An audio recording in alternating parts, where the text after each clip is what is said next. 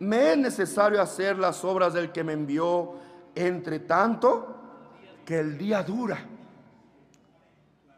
¿Qué se estaba viviendo en aquel tiempo de nuestro Señor Jesucristo? El día perfecto. No era un día de luz como antiguamente se vivió en tiempo de los profetas. No, hermanos. Ahora estaba el día perfecto. Porque no solamente era una luz, una lámpara, como se identificaba a los hombres de Dios. A los hombres de Dios se les identificaba como la luz del pueblo, como los guías espirituales. Ahora estaba más que la luz, estaba ese centro, ese núcleo, ese sol de justicia había nacido.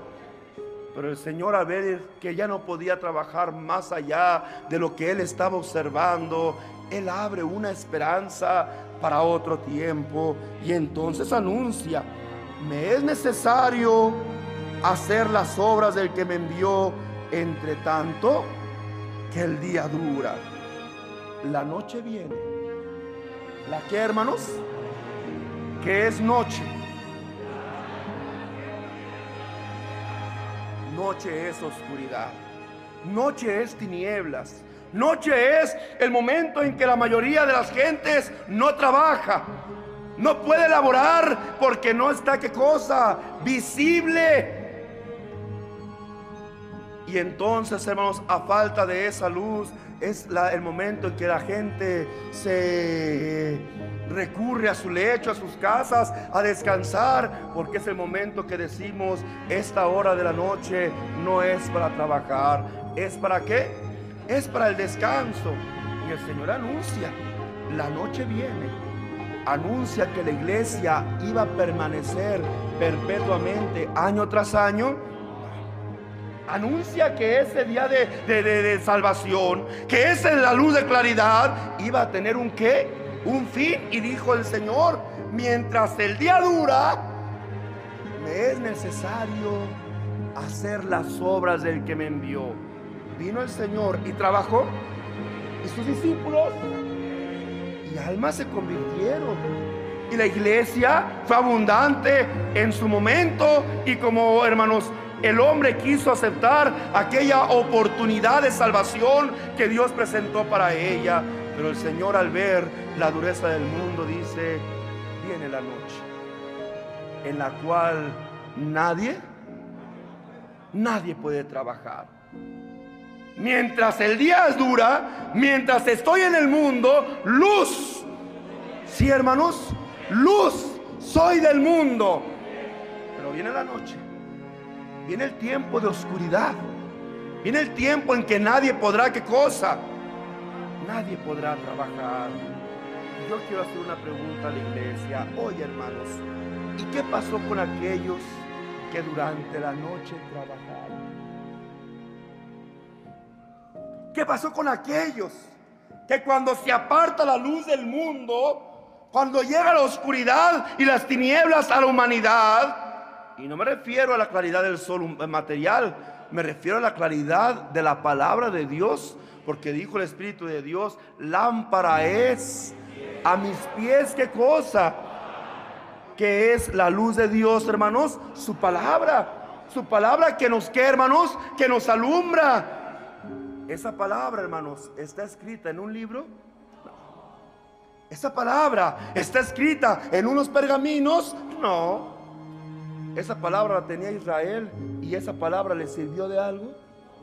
No se olvidaban Israel continuamente de su Dios. No volvía otra vez Israel a la idolatría, eh, a, inclinarse a esos dioses falsos. ¿De qué les servía la palabra? Si era un pueblo que únicamente de labios, ¿qué cosa? Honraba al Señor, pero su corazón lejos estaba de él. ¿De qué le servía la palabra? ¿De qué le servía la letra?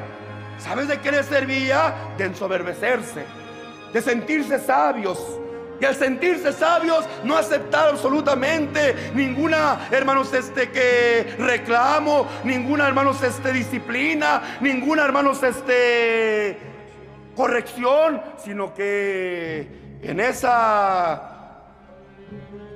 en esa situación, hermanos, Dice la palabra de Dios, entonces vino, hermano, la soberbia al hombre.